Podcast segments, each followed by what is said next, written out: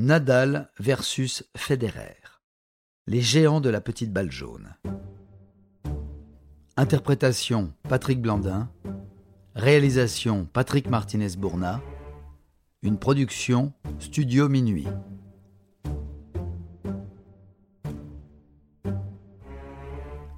Si Novak Djokovic est parti pour battre de nombreux records du tennis et est depuis quelques années le meilleur joueur au monde, la grande rivalité du tennis du XXIe siècle ne le concerne pas.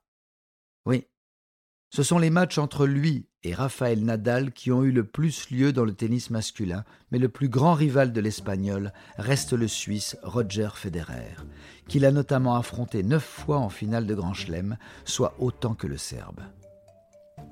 Tous deux ont, depuis le début des années 2000, ébloui la planète tennis, tandis que Djokovic se révèle un peu plus tard et s'impose vraiment au plus haut niveau à partir de 2011.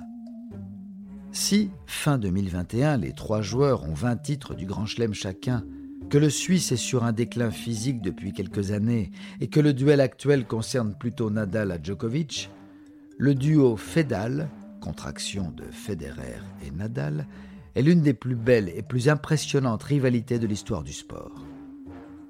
Sans la moindre animosité, les deux hommes se sont poussés l'un et l'autre à se dépasser.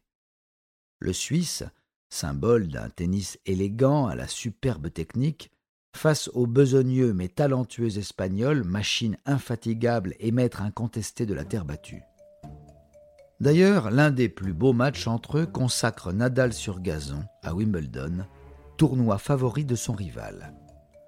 En 2008, alors que Federer tente de battre le record de Björn Borg avec une sixième victoire consécutive dans le tournoi et de conserver une cinquième année de suite la place de numéro un mondial, Nadal livre un match d'anthologie et remporte une victoire de légende dans l'une des plus belles finales de l'histoire du tennis.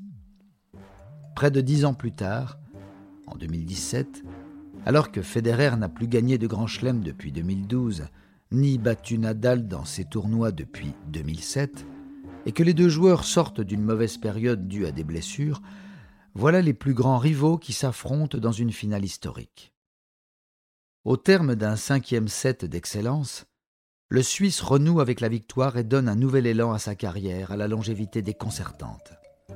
En cette fin d'année 2021, Nadal et Federer se sont affrontés 40 fois, avec un avantage en faveur de l'Espagnol grâce à sa domination sans partage sur la terre battue, 14 à 2, tandis que sur l'ensemble des autres surfaces, le bilan est meilleur pour le Suisse, 14 à 10.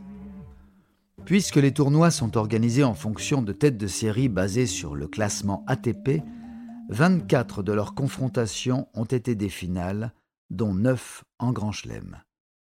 Sans être amis dans la vie, les deux hommes se vouent un immense respect et s'apprécient sincèrement.